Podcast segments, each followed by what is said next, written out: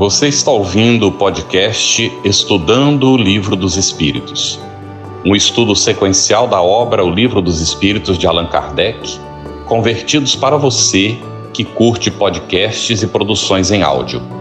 Essa é a nossa forma de transmitir esperança, conhecimento e alegria. Nossa saudação fraterna, você que acompanha o nosso Estudando o Livro dos Espíritos, seja muito bem-vindo. Estamos iniciando aqui com muita satisfação, não é, Cris? Nossa companheira de condução aqui desse estudo, Cris Drux, uma satisfação imensa. E nós damos também as nossas boas-vindas às nossas intérpretes para Libras, André Beatriz, que já iniciou o trabalho, e nós temos também hoje conosco a Elaine Batista, que são da Concebe. Agradecemos muito. Os nossos convidados de hoje são Godinho, o nosso Jorge Godinho, presidente da Federação Espírita Brasileira. Satisfação imensa em tê-lo aqui novamente conosco, Godinho. E a nossa Dinani Mendonça, que já estiveram aqui conosco no, no estudo anterior, que ela é da Fraternidade Espírita Peixotinho do Centro Espírita Sem Fronteiras. Nossos agradecimentos também aos nossos parceiros de transmissão simultânea, e a você que acompanha aí pelos nossos companheiros de transmissão também, o nosso abraço, o nosso carinho. Seja muito bem-vindo ao nosso estudo. É uma alegria muito grande estarmos novamente juntos, né?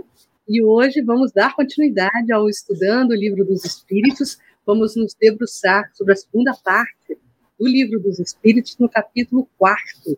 E vamos tratar da pluralidade das existências com o tema Parecenças físicas e morais. Perguntas 207 a 217. Então, Carlos, começa aí, por favor. Muito bem. É, nós vamos começar perguntando para a Nani. É a questão 207, Nani, do Livro dos Espíritos. Frequentemente, os pais transmitem aos filhos a, a parecença física. Transmitirão também alguma parecença moral? Pergunta Kardec. Boa noite a todos. Boa noite, Goldinho, Carlos, Cris, as companheiras da Concebe. E boa noite a todos que nos acompanham e que vão nos acompanhar depois, porque esse estudo ficará gravado. É, o senhor Allan Kardec faz essa pergunta tão importante e os espíritos respondem de forma bem precisa. Eles dizem: não, porque se trata de almas ou espíritos diferentes. O corpo procede do corpo, mas o espírito não procede do espírito. Entre os descendentes das raças haverá apenas a consanguinidade. E é bem assim, meus irmãos. O que ocorre é que os pais, eles vão conferir aos seus filhos a carga genética biológica, não é? Mas o espírito, ele é herdeiro de si mesmo ele vai trazer das suas experiências pregressas, né, das suas experiências transatas, não é, todo o acumulado do que ele já conseguiu avançar, e ele vai trazer também em si as dificuldades morais, eh, os aspectos da sua personalidade que ainda precisará iluminar. Faz sentido? Faz, e Nani, uh, Kardec, diante dessa resposta, ele insiste, né? Aí a gente volta aqui na 207A. Mas então, de onde se originam as parecenças morais que costuma haver entre pais e filhos? Se eles não, não transmitem essa parecença, de onde é que vem? Às vezes são muito semelhantes, né? As parecenças morais, elas decorrem porque nós reencarnamos em agrupamentos familiares que nos espelham, não é? Que se parecem conosco moralmente. Isso em tese, em generalidade. Porque nós iremos reencarnar junto daquele grupo de espíritos que, de alguma forma, possui similaridade na perspectiva do desenvolvimento moral. Mas isso poderá, poderá haver exceção a essa, essa questão. Porque, por exemplo, você pode ter uma pessoa que é um exímio artista, não é com grandes habilidades, por exemplo, na música, que pode reencarnar num grupo que não tem nenhum pendor para, para a arte da música. Se houver necessidade para o desenvolvimento dessa pessoa, porque as questões precisam ser analisadas de uma forma mais ampla. Mas, no geral, nós vamos reencarnar junto àqueles que nos espelham. Né? Eu estou procurando bem, ser bem rapidinha. Muito bom, Nani. Olha, vamos seguindo aqui para a pergunta 208 e eu a passo para o Godinho. Godinho, nenhuma influência exercem os espíritos dos pais sobre o filho depois do nascimento dele? É uma pergunta muito interessante e que é de interesse de todos nós pais, porque na realidade os pais exercem grande influência sobre os filhos, pois os pais são os primeiros educadores dos filhos. São eles que acolhem em seus lares os espíritos que estão ali reencarnando com o compromisso anteriormente assumido antes do nascimento. Por isso, os pais são responsáveis pelo desenvolvimento dos seus filhos. E isto tudo foi assumido antes do nascimento, porque todos nós temos um planejamento reencarnatório. Há um propósito quando nós nascemos. E o dos pais é justamente este: é porque os pais têm como missão é desenvolver pela educação, e aqui faço um adendo à questão da educação, conforme a doutrina espírita nos explica e Kardec nos elucida, com a aquisição de novos valores, não a instrução. Essa nós sabemos que a escolaridade nos proporciona, mas o lar, os pais, é que são responsáveis e têm a missão de desenvolver os seus filhos pela educação.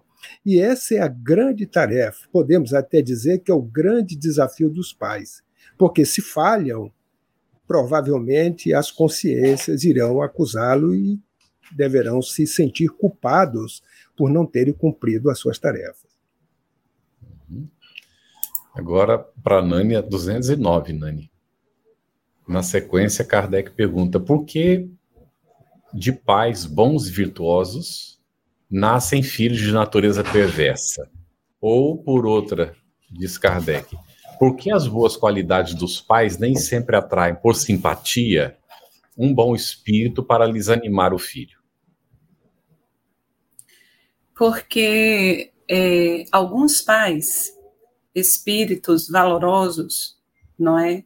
Por amor, por grande afetividade, aceitam receber como filhos aqueles seus afetos ou aquelas pessoas que, de alguma forma, eles sentem que precisam ajudar e que estão tanto quanto atrasados moralmente. Vamos pegar, por exemplo, um dos livros mais que mais me tocou, na verdade todos me, to, me, me chamam muito, me convidam muito à reflexão, e eu estou sempre lendo, da série André Luiz, né, dos livros de André Luiz, o livro Libertação. Nós vamos ter no livro Libertação um espírito maravilhoso, e eu não vou dar muito spoiler para quem ainda não leu, ficando aqui o convite para que se faça a leitura. Um espírito de grande envergadura moral, não é? Que é mãe de um espírito bastante atrasado moralmente, o espírito de Gregório, que foi papa não é, naquela época do, do, do período medieval da Inquisição, não é, no tempo da Inquisição. E ela então pede a Gúbio, o seu amigo, para fazer um trabalho de acolhimento desse espírito, uma preparação, porque ela iria reencarnar para depois recebê-lo como mãe, para ajudá-lo no seu processo evolutivo. Então, isso pode acontecer. Né? Muito bom. É, Godinho, sobre a questão 210, pelos seus pensamentos e preces, podem os pais atrair para o corpo, em formação do filho, um bom espírito de preferência a um inferior? É, não, isso, isso não acontece. porque estaria até derrogando as próprias leis divinas leis que têm o propósito. É como nós acabamos de ouvir da Janane, não é? A mãe e o filho com uma diferença de estatura moral muito grande. É, no entanto, os pais eles poderão é, ajudar, receber um espírito inferior como filho, com o objetivo de melhorá-lo. E esse é o dever dos pais perante os filhos, porque os filhos não são nossos, os filhos são de Deus. Nós os recebemos porque Deus nos confiou. Todos nós somos filhos do mesmo Pai, que é Deus, somos irmãos em humanidade e desempenhamos esses papéis. E então, é nessa oportunidade que nós poderemos fazer sim, ter um espírito inferior como filho e reerguê-lo e melhorá-lo. Os pais que recebem maus filhos certamente estão diante de uma provação. E como as provas são escolhidas por nós, certamente o mau filho foi a oportunidade que os pais pediram para ajudá-lo a melhorar-se pela educação que irão fornecer a eles. Excelente. Nani, 211. De onde deriva a semelhança de caráter que muitas vezes existe entre irmãos, normalmente se são gêmeos? Geralmente, Carlos, são espíritos muito afins, bastante simpáticos, não é? Que têm a oportunidade de virem juntos, não é? Ou nasce um primeiro e logo depois vem o outro, e a gente percebe que na família, quando existe essa grande afinidade, como há uma cooperação, como há um amor, um cuidado, desde sempre, desde muito cedo. E ou os gêmeos, por exemplo, é, eles podem ser gêmeos exatamente por, por esse laço profundo de amor. Então, essa similidade, essa parecença, né? deu um trava-língua agora, essa semelhança moral é, diz respeito ao fato de serem espíritos bastante afins, simpáticos, que moralmente. É, uhum. Agora veja bem, para o bem ou para o mal, viu? Para o bem ou para o mal, moralmente se assemelham e por isso se atraem, não é? Uhum. E por falar em atração, né, Nani? Vai a minha próxima questão aqui para o Godinho. Godinho, é, pois que nos gêmeos, desculpe, há dois espíritos, ou por é, outra, duas almas, Kardec faz essa pergunta, se existem dois espíritos ou por outra, duas almas, nas crianças cujos corpos nascem ligados, tendo comuns alguns órgãos. Como é que é o bastidor dessa história? É, os espíritos são muito claros e até sucintos nessa resposta. É claro, e eles dizem que sim, são dois espíritos. Agora, tem semelhanças entre eles, conforme a Jane falou, questão de afinidade. Essa semelhança é de tal ordem que parece, em muitos casos, ser um só.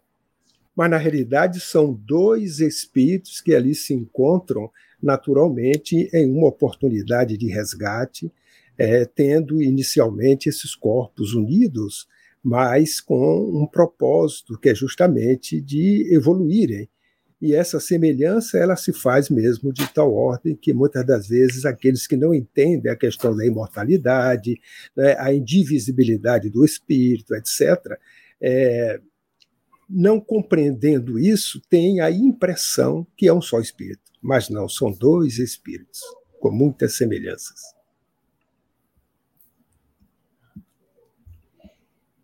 Excelente. Está muito bem, não é? E agora, Nani, na 213, pois que nos gêmeos os espíritos se encarnam por simpatia, não é? De onde provém a aversão que às vezes se nota entre eles? Tem vezes que a, a mãe até diz, né? Brigavam lá no útero. Isso, essa é uma expressão popular, né? Uhum. Veja, o ódio também conecta não é? A gente aprende isso na obra de André Luiz. Vocês lembram daquela passagem? Hoje eu estou bem André Luizina, né? é, você lembra daquela passagem daqueles daqueles espíritos que um, vinha assassinando o outro desde Prisca Zero, Prisco Tempo. E na, na encarnação presente, um tinha sido ajudado pelo outro, mas a ganância e esse e ainda essa, essa reminiscência né, inconsciente levou a assassinar aquele que era seu inimigo do passado, que já estava começando até a reparar. E aí todo o ódio foi reacendido. Quando André Luiz e a equipe se aproximam deles dois, do encarnado e do desencarnado, eles estão, os perispíritos, profundamente vinculados, como se fossem uma espécie de, de múmia. Inclusive, usa-se essa expressão. Eu não sei se o livro é no mundo maior, não tenho muita certeza se é no mundo maior. É, depois a gente pode até colocar esse dado aí. E aí, André Luiz fica tão tocado, ele quer ajudar. Como, vamos ajudar, que situação? E aí o benfeitor diz assim: calma, André, para essa questão, só um coração cheio de amor poderá ajudar. E aí faz uma, ele faz uma prece e vem aquele espírito luminoso, não é? De Damiana. Damiana. Eu estou com a memória péssima para nome hoje. Um espírito luminoso, iluminado, maternal, que eles pensam que seria a Mãe Santíssima, não é? Mas era um espírito extremamente afetivo. E ela os abraça, envolve-os na sua vibração para que aqueles aqueles fios comecem a se dissolver. Então, é, voltando para a questão, o ódio conecta. Então, pode ser que esses espíritos eles estejam renasçam dessa forma juntos para desde o útero ap aprenderem a dividir, a compartilhar e a começarem a construir os laços de afeto. Muito bom. É, Godinho, na 214, Kardec também meio que recupera essa visão popular, né? Se utilizando da expressão, inclusive, sobre as crianças que lutam no seio materno. O que deve se pensar sobre essa questão, Godinho? É, é, na realidade, há muitos mitos e lendas que não devem ser levados em conta. E os espíritos a esta questão eles respondem dizendo lendas, né? Porque para é, significarem o quão inveterado era o ódio que reciprocamente é, se voltavam esses espíritos. E se figuram dessa maneira, de dizer que é, eles já lutavam, já estavam nessa, nessa intriga né, desde o, o, a sua própria gestação. Então, nós sabemos perfeitamente que a reencarnação ou encarnação ela se faz é, de acordo com a necessidade dos espíritos e até por uma questão de afinidade. É por isso que toda mãe, ela em qualquer circunstância que seja, ela ao receber aquele espírito, ela aquece. Porque a lei de afinidade, ela se faz diferente, porque são, é um campo eletromagnético, é um magnetismo que se faz, vamos dizer assim, por polos idênticos, diferente da eletricidade, que são polos contrários. Então, quando você acende uma luz, você tem que ter um polo positivo e um negativo. Mas a afinidade, a lei eletromagnética, ela tem que ter esses polos idênticos.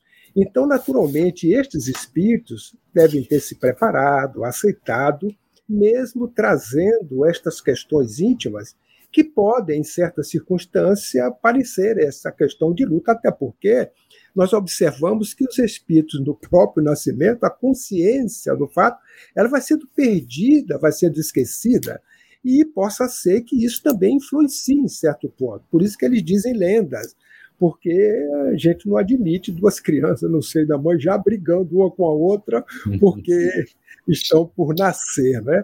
Mas sabemos perfeitamente que já trazem consigo esta condição, mas com a oportunidade de juntos se repararem. Por isso que eles dizem que é lenda, a gente deve ter muito cuidado com os mitos, as coisas que se dizem. Muito bem, Godinho. Dá um aviso para você que está nos acompanhando. É, nós já vimos várias perguntas no chat, pode colocando suas perguntas. Dentro de alguns minutinhos, nós começaremos a atender as, as dúvidas apresentadas, está bem? Pode colocando aí as suas dúvidas, seus comentários, muito bem-vindos. É, Nani, questão 215. O que dá origem ao caráter distintivo que se nota em cada povo? Deu um salto agora do indivíduo para a coletividade, né? Da mesma forma que os espíritos se reúnem, não é? é por afinidade em constelações familiares, em grupos familiares que lhes são afins, que lhe espelham a moralidade, o desenvolvimento, assim também existe essa constelação é, no que diz respeito a, aos povos. Nós iremos reencarnar junto àquele agrupamento, aquela coletividade que está similar ao nosso desenvolvimento. E isso é em junção lógica da nossa própria necessidade evolutiva. Então, é muito difícil, por exemplo, um espírito que já vem desde alguns milênios, avançando, crescendo e se desenvolvendo com um povo, uma coletividade que já conseguiu se desenvolver na ciência, na arte, é, em vários aspectos necessários ao desenvolvimento, nosso desenvolvimento como espíritos, a nossa evolução, é muito difícil que ele é, reencarne, por exemplo, junto a um agrupamento bastante primitivo. Isso poderá acontecer na hipótese de um exílio. Por ele ter incorrido em convivendo, porque uma coisa é o desenvolvimento intelectual, a asa da intelectualidade, não é? Nós podemos avançar bastante a nossa asinha da moralidade, ela ficar bem, bem cheia de peninha. Da moralidade não, da intelectualidade. Mas a asa da moral, infelizmente, nem sempre acompanha o desenvolvimento intelectual. Então, só ia acontecer que espíritos que já com algum desenvolvimento intelectual reencarne entre povos mais atrasados, entre grupos, coletividades mais atrasadas, não é por castigo. É por uma questão de afinidade. Aquele povo que ele estava vinculado avançou moralmente, ele não, continuou perverso, continuou com suas ideias de ódio. Então, muito embora, não obstante, seja muito inteligente, ele vai não decair, porque não se decai. O espírito não decai. Ele, o, estágio que ele alcançou, ali está. Ele fica ali. Mas ele vai conviver com espíritos que estão é, moralmente mais parecidos com ele. Então, isso pode acontecer. Mas a maioria das vezes nós vamos reencarnar junto a agrupamentos coletivos que, de alguma forma, em generalidade, nós estamos falando aqui numa perspectiva geral, é, que se assemelham, que nos espelham ao nosso próprio desenvolvimento. Muito bom, Nani. E até aproveitando esse gancho, né, para a gente sublinhar a efeméride que acontece esse ano, né, 2023, sobre a obra Brasil Coração do Mundo, Pátria do Evangelho, que vale a pena sublinhar a oportunidade que estamos tendo de sermos brasileiros espíritas, esse entendimento espírita na pátria do Cruzeiro. Quer dizer, isso tem uma significação, e aqui eu aproveito para chamar a nossa responsabilidade nesse sentido. Mas isso é assunto para outra manga, né, Carlos? Vamos seguindo aqui. É, quero falar com o Godinho agora sobre a questão é, 215, é, o, aliás, 216, nas suas novas existências, Godinho, conservará o espírito traços do caráter moral de suas existências anteriores? Olha, depende. Esse fato ele pode acontecer. É, no entanto, se o espírito ele melhora, ele tem uma mudança. Um outro fato que pode acontecer é com relação à posição social que ele pode ter outra em outra encarnação. Nós podemos recordar O exemplo do senador romano Públio Lentulus, que 50 anos após seu desencarne, ele revestiu-se de uma indumentária como escravo, um escravo Nestório. Então, se de senhor passa a escravo, inteiramente diversos são os seus gostos, dificuldades, e dificilmente ele será reconhecido nessa condição da reencarnação anterior. Sendo o espírito sempre o mesmo nas diversas existências, é, podem existir, existir certas analogias entre essas manifestações que ele traz, né, e que podem ser, se bem que modificadas, talvez pelos hábitos, da posição que ocupe, até mesmo pelo aperfeiçoamento que ele possa ter mudado completamente o seu caráter. Então, o orgulhoso e mau, ele pode tornar-se humilde e bondoso se se arrependeu. Então, isso é que é a grande beleza da lei inexorável do progresso, que proporciona né, a toda criatura esta condição. Porque se nós trouxéssemos tudo do passado, certamente a gente ficaria estacionado, é. não teríamos condições de progredir.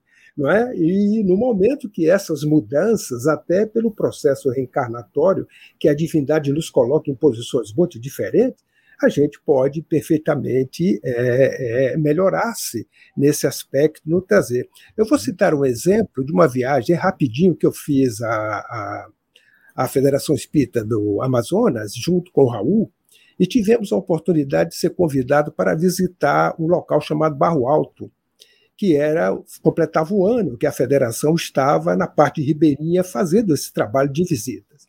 Lá fomos e depois, eu não vou me estender muito nos detalhes, mas quando chegamos, chama barro alto porque o, a lancha ela para e realmente tem um barro que é alto e você não vê o outro lado.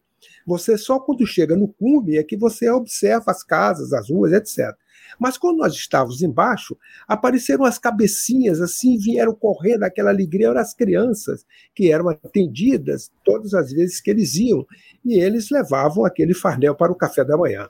Bem, aí o Raul desceu, descemos, todos entramos na casa, e aí foi, tiveram café, separaram as crianças, os pais, que na realidade só tinha praticamente mães, e aí o presidente da federação começou a falar do trabalho, aí pediu para que a gente desse ah, o que é que nós tínhamos observado. Na nossa parte falamos, sem nenhuma novidade, mas o Raul, na hora dele falar, ele disse o seguinte: olha, que quando nós estávamos chegando, que aquelas criancinhas estavam descendo, ele começou dizendo aqui: ó, os índios aqui são índios bons, são todos índios bons.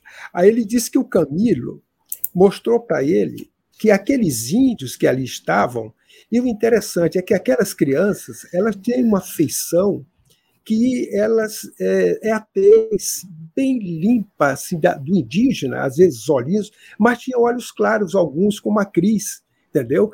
Cabelinhos às vezes aloirados, era uma mistura assim que quando ele falou foi me caiu a ficha. Ele disse o seguinte: olha, o, esses índios aqui são muito bons, o Camilo me falou, são espíritos europeus que solicitaram ao alto terem uma encarnação entre os indígenas para saírem daquele mundo aonde se eles ali voltassem recairiam nos mesmos atavismos, né, egoísmo, vaidade, e desejariam ter aquela reencarnação isolado lá na Amazônia, no meio de tribo, para poderem aprender. E eles se apresentavam ainda como indígena naquela condição, porque essa encarnação foi muito marcante e eram trabalhadores que estavam, estão naturalmente na equipe do Dr. Bezerra, trabalhando é, nessas regiões, ajudando os ribeirinhos, ajudando aqueles que lá se encontram. Então você veja que beleza. É, imagina se ele trouxesse a vaidade, o orgulho lá do passado. Então teve que ter, forjar-se né, nessa posição, aonde após ela, naturalmente, eles evoluíram, e assim é o progresso é? nós vamos crescendo e levando conosco estas, agregando essas experiências para que possamos um dia sermos espíritos angélicos. Que beleza! Quanta misericórdia, não é, Godinho? Uhum. Quanta misericórdia! Que exemplo maravilhoso! Isso. É, tão incrível, não é? E com, com o processo reencarnatório, há uma miscigenação impressionante, não é? Entre, e Carlos, entre... ao reencarnar ali na, perto da floresta, não é? Uhum. Ele sai daquela psicosfera densa do velho Isso. continente.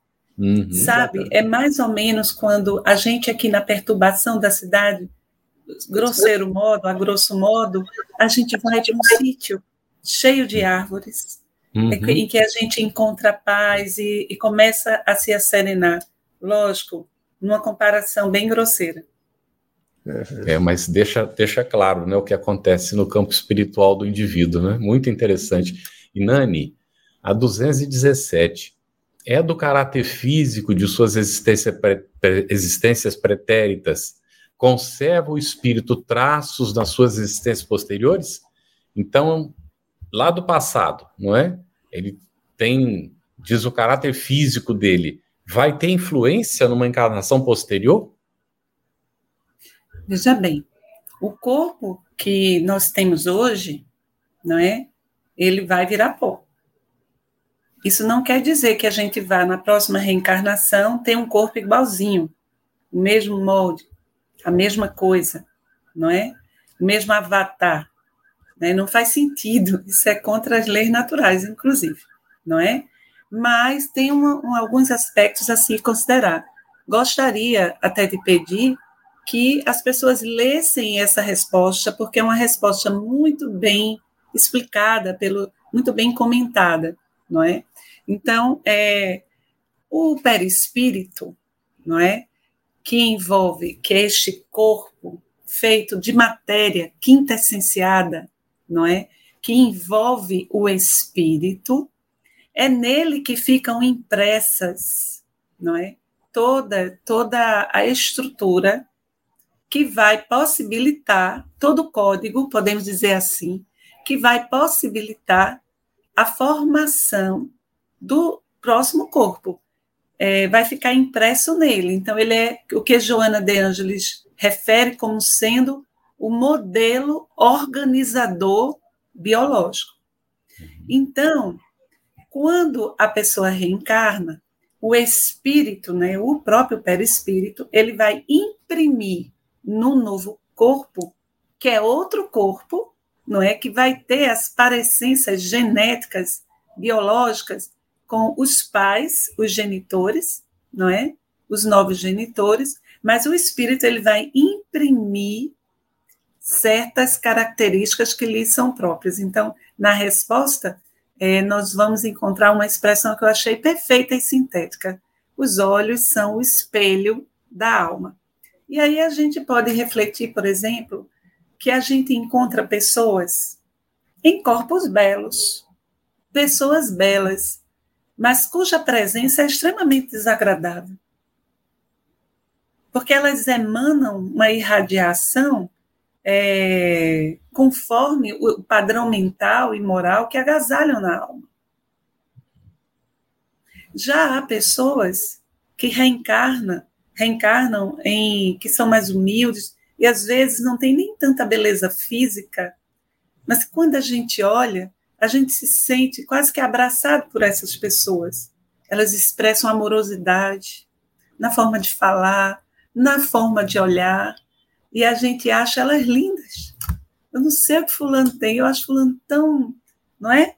Não tem gente que chega e quando a pessoa entra no local, que ela olha para a gente, a gente já recebeu um abraço? Porque ela já irradiou a beleza dela para a gente. E há pessoas que chegam, não falam nada e a gente se sente mal. Não é? Então, é, o que é que vai acontecer? O espírito ele vai imprimir no corpo os seus caracteres morais. É interessante, você percebe que pessoas que são de uma condição social menos favorável nessa encarnação, mas que trazem um refinamento próprio. Não é? Uma forma delicada de falar, que tem um gosto delicado, você percebe. E quando ela entra em contato com a cultura, com a beleza, a sua alma já floresce, já desperta, não é? Por quê? Traz no espírito. E já há pessoas que nascem em berço de ouro, que tiveram acesso à cultura e à educação que são de extrema grosseria, não é? Então é, é importante que a gente perceba que é o espírito que vai trazer essas impressões.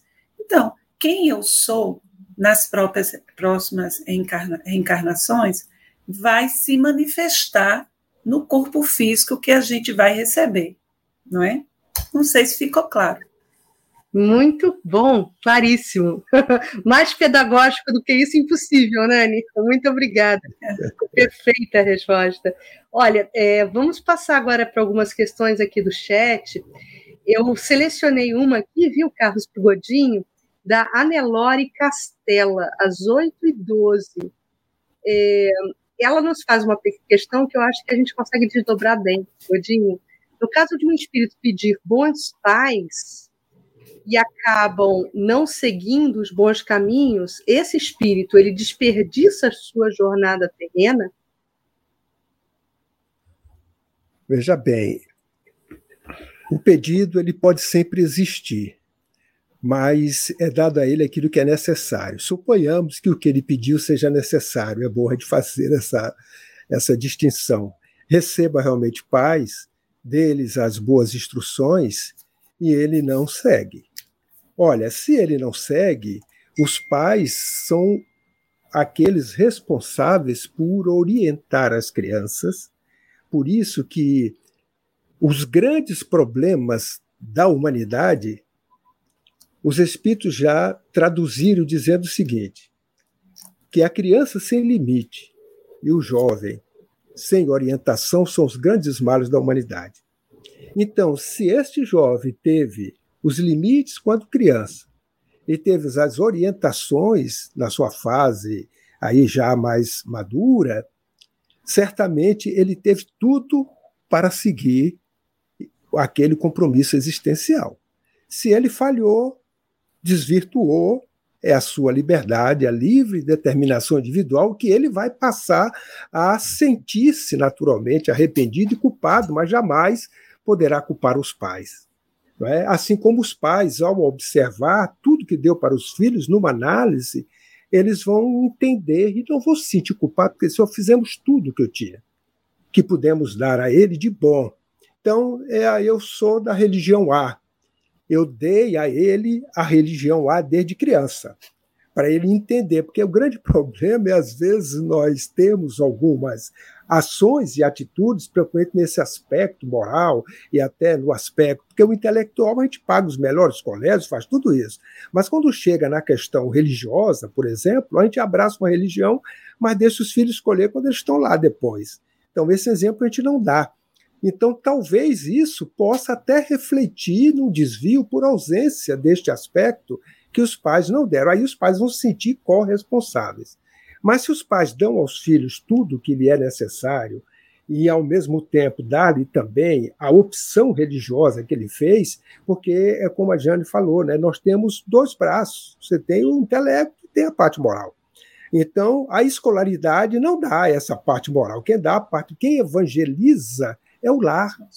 Não é? A religião ela apenas colabora, porque a gente manda os nossos filhos, vamos no caso os espíritas, para as casas espíritas, e ele passa lá durante a semana duas horas, uma hora e meia, etc. Mas as demais horas do dia e da noite são com os pais. Então, na realidade, nós é que estamos com a oportunidade de dar-lhes tudo isso. Se eles seguirem depois, ótimo, mas se eles não seguirem, nós devemos nos preparar, talvez, para outras oportunidades, como as lições nos trouxeram, da gente acolhê-lo novamente, né? como foi dado o exemplo aqui é, anteriormente, de Gregório, de sua mãe. E esse é o processo do ir e vir da cooperação solidária que existe entre nós quando cumprimos os nossos papéis. Então, eu poderia dizer assim: se os pais fizeram tudo o que deveria, certamente o filho depois ele vai entender que o problema foi dele. Agora, se os pais falharem em alguma coisa, passam a ser corresponsáveis com aquele desvio do filho. Muito bom, Godinho. É, Nani, antes mesmo de iniciar nosso estudo hoje, às 19h52, a Ana Lúcia Brolho, ela perguntou em que momento um espírito evoluído moralmente começa a se manifestar num corpo ainda criança. Como se processa essa, interfa essa interface? Essa pergunta, ela, ela é complicada da gente responder, porque a gente não tem a resposta precisa. Desculpe minha irmã, eu realmente eu não vou conseguir responder isso, porque eu não sei. Em que uhum. momento um espírito evoluído começa a se manifestar numa criança? Por que tem que ser um espírito evoluído?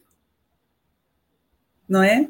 Por que tem que ser? Porque não, é, não pode ser um espírito mais atrasado não é? Tem tantas questões aí.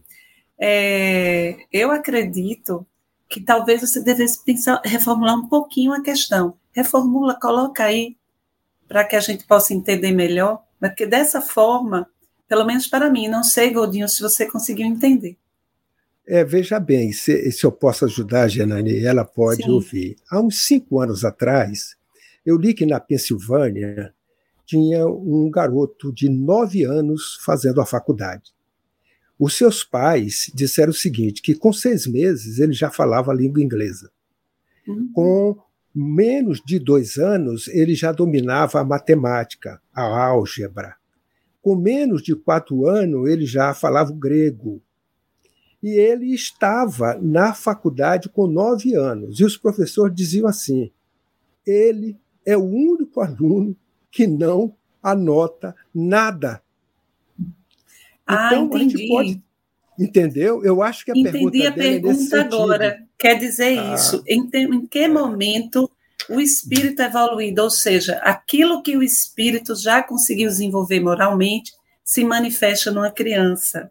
Eu, eu acho que é isso, Gerane. É, eu acho que é assim. é isso. Agora eu compreendi. Obrigada, Godinho.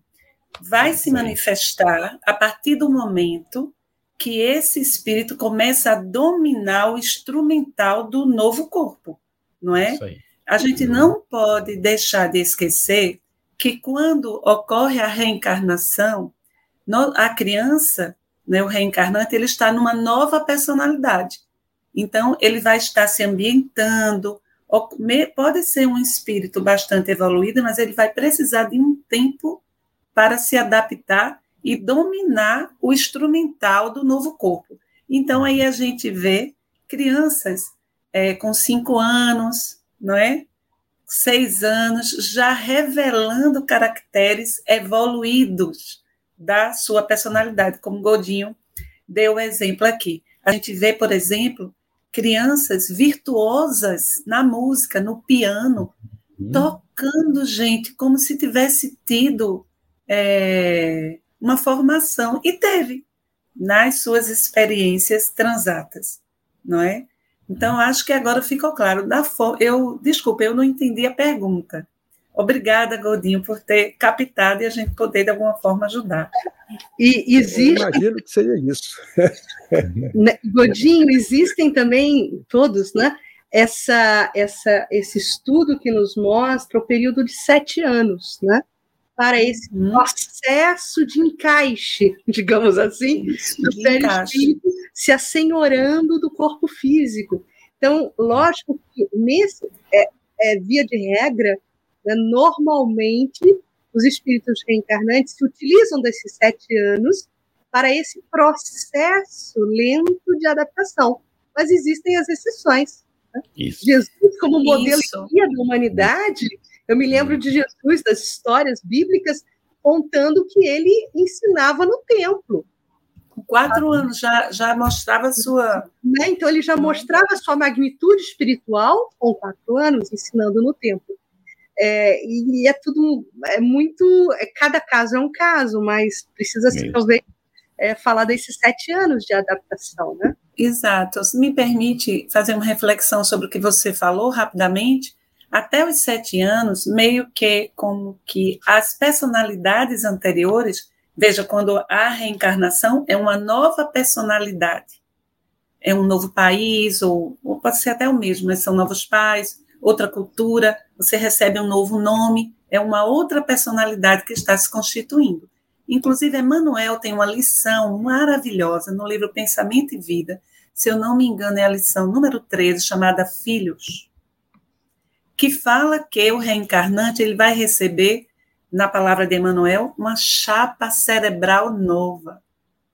É, ele usou chapa porque ele queria é, trabalhar esse conceito daquilo que é, vai ficar impresso. E era o vocábulo que tinha mais parecido para a época. Como a fotografia, a imagem fica impressa. Então, essa nova chapa cerebral é a nova personalidade, não é? E as outras, o que o espírito foi? Ficam como que subjacente, ficam ali. Até os sete anos, em generalidade, é, aí começa o processo de acoplamento das outras personalidades, esse processo que vai se acentuar na fase da adolescência. Mas se é um espírito evoluído, como disse a nossa Cris, bastante evoluído, isso tudo pode ser mais rápido. Então, não precisa ser até os sete anos. O espírito ele, ele se apropria dele com mais rapidez. É, a irmã falou aqui que ficou que era isso mesmo e ela está satisfeita. Eu vi aqui a resposta dela. Carlos, segue aí, meu irmão. É, nós, nós temos é, agora bastante perguntas, né? O que o pessoal está fazendo no chat. Eu vou aqui na sequência. Logo às, às 21 minutos, a Sueli Camilo ela colocou Godinho, exceto dizer que para todo tipo de morte é porque Deus permitiu que assim fosse, ou somente a morte de causas naturais é que tem a permissão de Deus. É, a pergunta é assim, ela pergunta que todo tipo de morte. Então a gente já tem que distinguir. A morte que é ocasionada pelo auxídio, essa aí é uma, um grave, é um crime mais hediondo que a criatura pode cometer perante a lei divina. Os demais está dentro dos desígnios do Pai, que é quando nós, é, no processo reencarnatório, nós nos programamos para que possamos passar por aquelas circunstâncias e, naturalmente, quando ela chega, está dentro dos desígnios de Deus. O que acontece, né, muitas das vezes, é que os nossos hábitos, as nossas vidas, se nós formos analisar lá no fundo, a gente tem um pouquinho de suicídio lento, porque a gente abusa do corpo. Né? Então, às vezes, a gente volta ainda devendo lá alguns segundos, alguns minutos, talvez alguns meses, dependendo do tipo de vida que nós tenhamos. Por isso que a doutrina nos ensina a cuidar do corpo e também do espírito. Cuidar do corpo não no sentido do hedonismo, mas cuidar do corpo para que ele tenha saúde, seja saudável mesmo que seja doentio. Porque eu posso ter um corpo doente mas eu sou saudável, eu tenho saúde, porque eu, eu compreendo os desígnios do Pai, né? eu aceito Ele e sou resignado perante aquilo. E isso me dá saúde, porque às vezes a minha doença traz aqueles que vêm me, vêm me visitar porque eu estou doente. E se eu estiver saudável, eles muitas das vezes saem porque vinha com uma perspectiva e volta com outra perspectiva justamente pela saúde que a gente possa é, proporcionar e ter em função desse equilíbrio mente-corpo, quando nós temos o conhecimento e a certeza, a convicção da imortalidade e que os desígnios do Pai se fazem de forma sábias. Né? Então, o suicídio não é o caso. Por isso que, quando fala todo tipo de morte, a gente tem que excluir este fato, porque senão ele não estaria é, coerente com as, a própria lei divina. Tem uma pergunta interessante aqui, Nani. É, nossos filhos são de vidas passadas e os nossos maridos já foram acertados antes de retornarmos aqui? Interessante essa pergunta. Veja só, uh, muitas vezes ocorre é, um planejamento reencarnatório nós não somos folhas soltas. A reencarnação não é um passeio. A gente não veio aqui, olha, vai ali, desce, recebe um corpinho e vai assim ficar ao léu, sabe, como você gosta? Não é assim. Todo, toda reencarnação enseja um preparo. E há um projeto reencarnatório. Nós é que nos desviamos, muitas vezes, do planejamento. Por várias razões que não cabe aqui a gente é, esmiuçar. O que a gente pode dizer é que as criaturas elas se buscam conforme a necessidade de vivenciarem juntas as experiências que foram adredemente programadas, não é? Pode ser a sua alma gêmea, e aí a gente quer fazer uma aspa aqui, bem, bem grande para essa história de alma gêmea, porque o povo só quer achar a sua alma gêmea num carro lindo do ano passando aqui na frente, uma pessoa bem guapa, uma pessoa linda. Ninguém quer achar uma gêmea lá no Hospital do Câncer. Estou indo lá com a cestinha com farnel, levando é, um, uns biscoitos, uns pãezinhos para minha alma gêmea que está lá no hospital. Então, geralmente, o conceito mais materialista de alma gêmea é uma projeção da ilusão. Mas existem as almas afins, espíritos que já construíram no tecido do tempo, no tear do tempo, nos vários reencontros. Eu fico até poético, está baixando até o lirismo, é, que já construíram no tear do tempo esse laço de amor. Um laço de amor é, e se há felicidade da gente reencarnar e encontrar esse espírito, é, é uma maravilha. Mas muitos de nós reencarnamos e muitas vezes constituímos núpcias, casamos com pessoas com quem precisamos nos unir para é, desenvolver certas, certas atividades para o desenvolvimento nosso e de espíritos que iremos receber, não é? Eu, nessa reencarnação, eu agradeço de joelho a Jesus. Eu fico até emocionada, porque com 19 anos eu encontrei o meu esposo. E nós estamos juntos, casados há 30 anos. E, e assim, eu tenho certeza que ele é minha alma gêmea. O amor é profundo, é um amor que atravessa, assim, que é, é uma coisa, assim, indelével, indelével. Por isso eu sou muito cuidadosa e zelo e presta atenção a esse mérito de tê-lo reencontrado. Porque a sensação que eu tenho é que eu caminhei muito sozinha em encarnações anteriores até te dar sorte de caminhar nessa com ele. Não sei se respondi, fui até um pouco melodramática, mas espero que tenha satisfeito a sua curiosidade. Muito bem. Ficou, ficou claro, né? Tem programação, mas há situações que às vezes a gente sai fora da programação e se une com alguém que não estava previsto, né? Interessante. É, aqui tem duas questões que eu vou é, responder bem rapidamente, viu, Godinho? Te passo uma outra. A Larissa de Barros Teixeira, ela colocou: os pais podem aprender com os filhos? Sim, já foi inclusive tratado no, no, no estudo anterior aqui. Os, os, os pais podem aprender muito com os filhos. E isso tem acontecido cada vez mais, né? Os filhos virem com condições de ajudar. E uma outra que é da Aneroli Castella. No caso de um espírito pedir bons pais e acaba não seguindo os bons caminhos, ele desperdiça a sua jornada terrena? Sim, lógico que sim. Desperdiça, não aproveita bem, vai ter que repetir a experiência, mas possivelmente não terá bons pais como ele recebeu agora possivelmente terá que enfrentar desafios, não é? Porque não soube aproveitar. E agora, Godinho, a Jane Lima. E quando crescemos numa família espírita, com princípios espíritas desde criança, foi escolha dos filhos ou dos pais? Ou dívidas de toda a família para evoluir juntos? É, a pergunta eu poderia transformá-la é dizer que essa família toda é compromissada com Cristo.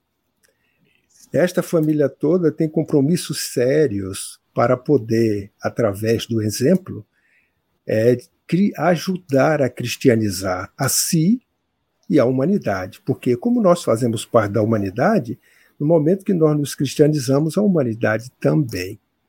Então, nós temos esse compromisso assumido e todos nós, quando temos esse compromisso por sermos espíritas, a responsabilidade aumenta. Então, nos dias de hoje, é, nós podemos dizer assim, eu não sei se o que eu vou falar é muito forte, né? Não precisa mais nem falar de Jesus, porque tanta gente fala de Jesus nos dias de hoje. O que está precisando é viver é, o que Jesus nos ensinou. Porque falar de Jesus, a terra como um todo, está, toda está falando de Jesus por todos aqueles que são seus seguidores. Agora vamos olhar aqueles que estão dando testemunho daquilo que ele nos ensinou. Então, uma família espírita, todos espíritas, tem por dever, por obrigação, de dar esse testemunho, não é de viver ser, talvez, iniciar como letras do Evangelho, daqui a pouco fazendo palavras do Evangelho, frases do Evangelho, períodos do Evangelho, e quem sabe, quando todos estiverem já na minha idade, estarem fazendo páginas do Evangelho como Paulo. Então, esse é o grande compromisso que eu vejo da família, que assumiram esse compromisso, se nasceram no Brasil, com Ismael, porque esta obra dele é um compromisso que ele assumiu com o programa do Cristo de cristianizar. Então a gente começa conosco essa cristianização. E que beleza, essa família, todos espíritos. Parabéns. Bom, maravilha. Sigamos juntos, né, Godinho? Olha, tem uma, uma participação aqui da Tereza Cristina Pascucci. Ela é, inclusive, uma irmã surda que nos acompanha do estado de São Paulo. E ela, ela traz uma pergunta muito interessante, Nani. Os pais são alcoólatras e os filhos também. Será que os filhos são alcoólatras por causa dos pais, da influência deles, ou é por causa de outras vidas? Tereza, um abraço, Tereza. Que bom que você está acessando no é, esse estudo através do trabalho maravilhoso da equipe do Concebe. Que maravilha. Olha, é, a gente falou a, no programa de hoje que muitas vezes as famílias elas se formam através exatamente dessas afinidades, não é? Então, pode ser, pode ser que esse filho que reencarna nesse ambiente de pais alcoólatras, exposto, exposto exposto a essa, a essa situação, muitas vezes, de, de falta de cuidado, não é? Vendo esse exemplo, sofrendo traumas, porque é, se você é pai de uma criança e você é alcoólatra, você está mais no álcool do que na função paterna ou na função materna. A criança ela vai sofrer traumas profundos, não é vivenciando essa experiência. E pode ser que, se nesse espírito que reencarna filho de paz nessas condições, não é? Que ele tenha nas suas matrizes psicológicas, não é? Na sua estrutura psíquica, não é? De espírito, pode ser que ele tenha o plug, não é?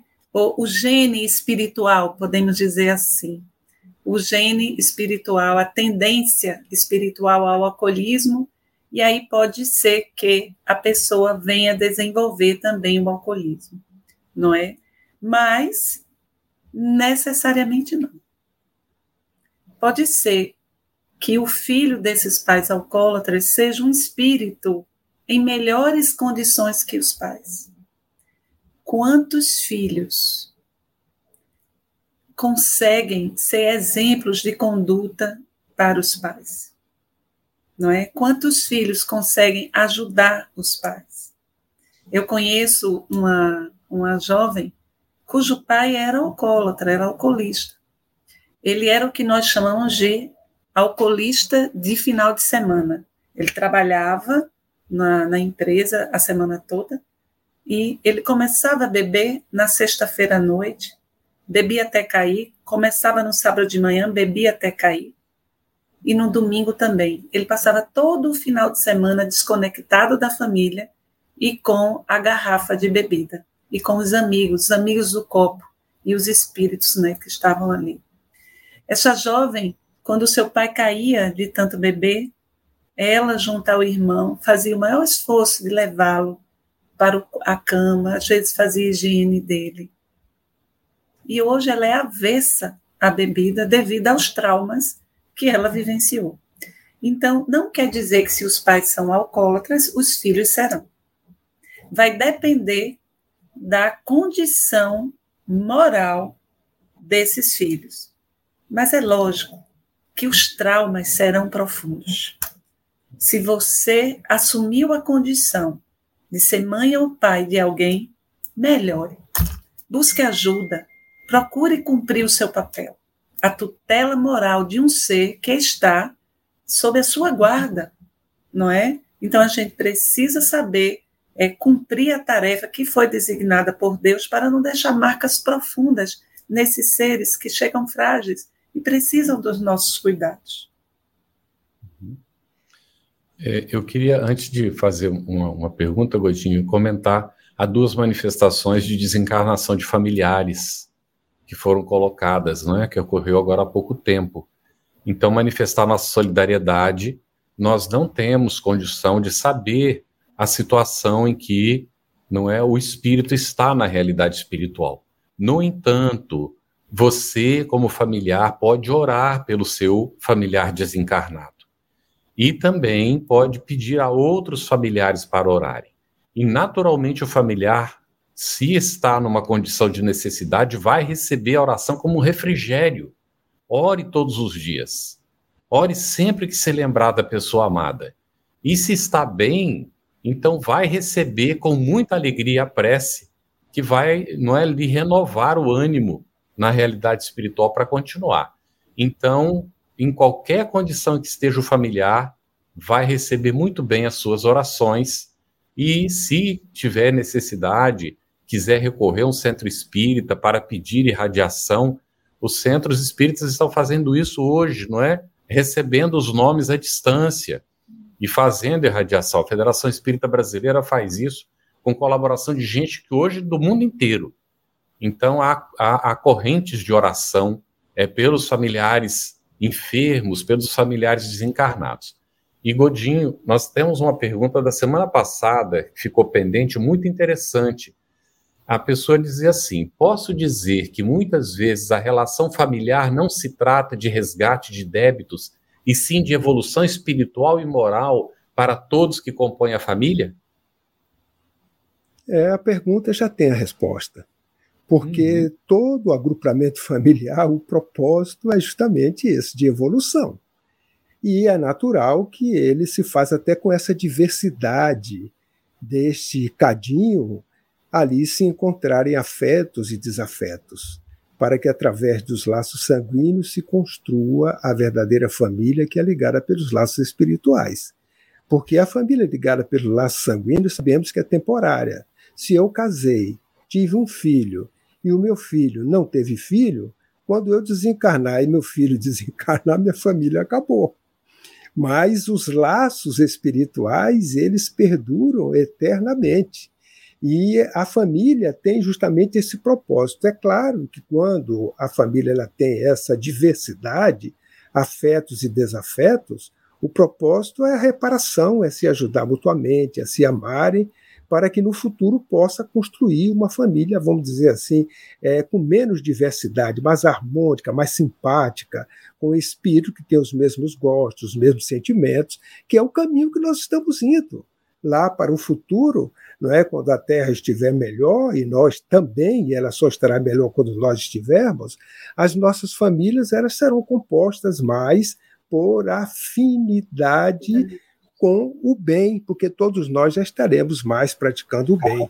Então, teremos momentos felizes, famílias mais é, harmônicas, e o propósito, seja agora ou depois, é justamente esse: é, do crescimento de todos que aí se encontram. E chegará o momento, né, Godinho, que vamos nos enxergar componentes de uma única família universal, né, quando a evolução já se der, já se der no seu ápice, né, no seu processo ápice. vamos, vamos perseguir esse sentimento de família universal. É. É, nós temos uma questão aqui da semana passada que eu quero poder colocar para a Nani. É, existe a possibilidade de um espírito, Nani, reencarnar numa família, num seio familiar, onde ele nunca tem estado antes, com nenhum dos outros integrantes? Sim. Claro que sim. Não é? é pode sim, pode. Ele, é, ele nunca esteve com aqueles integrantes dentro do mesmo seio familiar, não é isso? Por exemplo, nunca foram parentes em reencarnações anteriores, não é? Pode. Então, imagine, vamos dar um exemplo. Imagine que nós tenhamos nos comprometido com um determinado grupo de pessoas que por causa da nossa desdita, da nossa incúria, nossa falta de cuidado, aquele grupo de pessoas veio a, a sofrer bastante. Nosso espírito se sente em dívida moral com aqueles seres, não é? Então, nós podemos pedir, por exemplo, para sermos mãe ou pai daqueles espíritos. Uhum. Sendo que nunca eles eles, eles foram nossos parentes, a nossa família consanguínea em reencarnações anteriores. Faz sentido? Então, é possível que isso, isso aconteça. Lembrem, nós falamos no estudo anterior, a família é esse lugar privilegiado, como diz Joana de Ângeles, é essa oficina onde se vão caldear as emoções. Que emoções são essas? os conflitos é, emocionais que nós temos com este ou com aquele que são abrigados no seio da nossa família.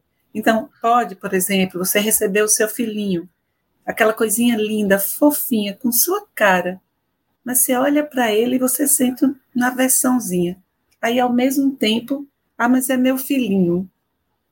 É isso que Joana fala de caldear as emoções eu gosto e não gosto, eu amo e não amo, não é? A gente fica nesse conflito muitas vezes com os nossos parentes, porque a família é essa oficina onde a gente vai trabalhar o amor, o afeto, na paciência, na humildade, no, no cuidado e, sobretudo, não desistindo.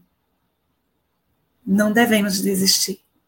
Às vezes a gente precisa se separar, até fisicamente, para que algo mais grave não aconteça.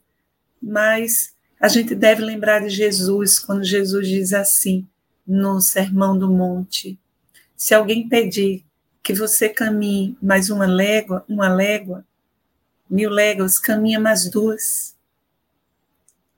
Simbolicamente, o Senhor está querendo dizer: não desampara a pessoa, vai com ela, nem que seja é, espiritualmente, nem que seja com oração. É, Genani, é, Cris e Carlos, eu, eu, posso apenas dar um outro exemplo? Pode, é, vamos adoro. ver. É, nós estamos agora vivendo aquele momento que a Gênesis, no capítulo 18, fala das duas gerações. Uhum. E nós estamos tendo espíritos encarnando na Terra, que são de mundos felizes. Então, eles vão estar com famílias nessas condições, porque estão chegando aqui, se adaptando e, naturalmente, dentro da lei de afinidade, as famílias que estão recebendo são aquelas que já aceitaram, tem aí lá no, na sua essência, a divindade sabe perfeitamente, mas eles estão pela primeira vez tendo a vestimenta, a indumentária terrena numa família onde nunca estiveram aqui antes. Isso, Godinho, eles não estão reencarnando, eles estão encarnando na Terra. Isso, né, pela primeira exatamente. vez. Muito legal. Muito isso. bom. Excelente. Eu, Cris, a gente está bem próximo do tempo né, de terminar. Eu vou fazer uma última pergunta aqui para o Godinho, e aí você, por gentileza, encaminha o fechamento. É da Rosana Souza, Godinho, às 21h06, ela perguntou quando uma pessoa fuma muito e morre de efizema, é suicídio? Veja bem, é, é a lei de causa e efeito. O plantio é livre, a colheita é obrigatória. Então, se a pessoa fuma muito e é identificado que ela morre de câncer porque fumou, a gente observa que foi uma escolha equivocada, que não cuidou do corpo, e vai chegar no plano espiritual como suicida, sim. Porque ela chegou lá antes do tempo previsto com certeza é, a questão do câncer é, ele adiantou a sua volta ao plano espiritual. Agora, se ela jamais fumou e tem uma vida saudável e morreu de câncer do pulmão, aí a gente pode dizer com certeza que tem alguma coisa em vidas pretéritas. Mas aí fica muito claro não é, que foi uma escolha e, naturalmente, o desencarne como consequência que a própria ciência, a medicina já indica, olha, isso aqui é um câncer que teve origem no fumo. Então, aí já tem a resposta da causa e do efeito, e naturalmente o regresso ao plano espiritual levar, levará essa condição de que é um suicídio é, de forma lenta, que o espírito fez a opção, talvez até por ignorância. Né? A pessoa tem é o hábito, está no meio social, é o hedonismo. Eu, nós, quem tem a minha idade, Assistimos os filmes de Hollywood à época e todos desejavam fumar, porque os atores e as atrizes, pelo menos os atores, eram aqueles machões, aqueles homens de cowboy que fumavam, que etc. E isso implantava na juventude um tipo de comportamento. E todos desejavam ter esse hábito, né, do, vamos dizer assim, da droga que é lícita, vamos dizer assim, que é aceita, mas aqueles que se utilizaram desse recurso certamente sofrem de algum efizema, de algum problema de saúde que tem como causa justamente esse tipo de hábito, como tem outros. Nós estamos referindo a um hábito específico que a pergunta nos faz. Você ouviu uma produção da Federação Espírita Brasileira. Para saber mais, siga o arroba FebTV Brasil no YouTube, Instagram e Facebook e o arroba no Instagram. Ative o sininho para receber as notificações e ficar por dentro da nossa programação. Até o próximo estudo.